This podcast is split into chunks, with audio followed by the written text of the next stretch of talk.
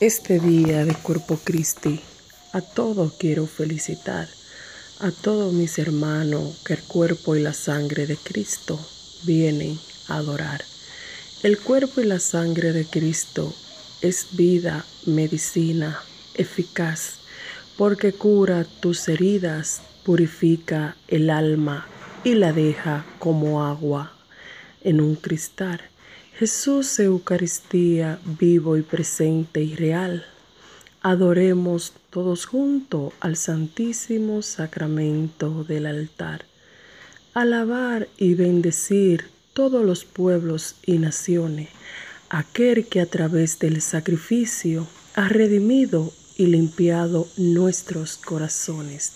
Bendito y alabado sea Jesús sacramentado, que te alaben los cielos y la tierra, a ti por siempre, Padre amado.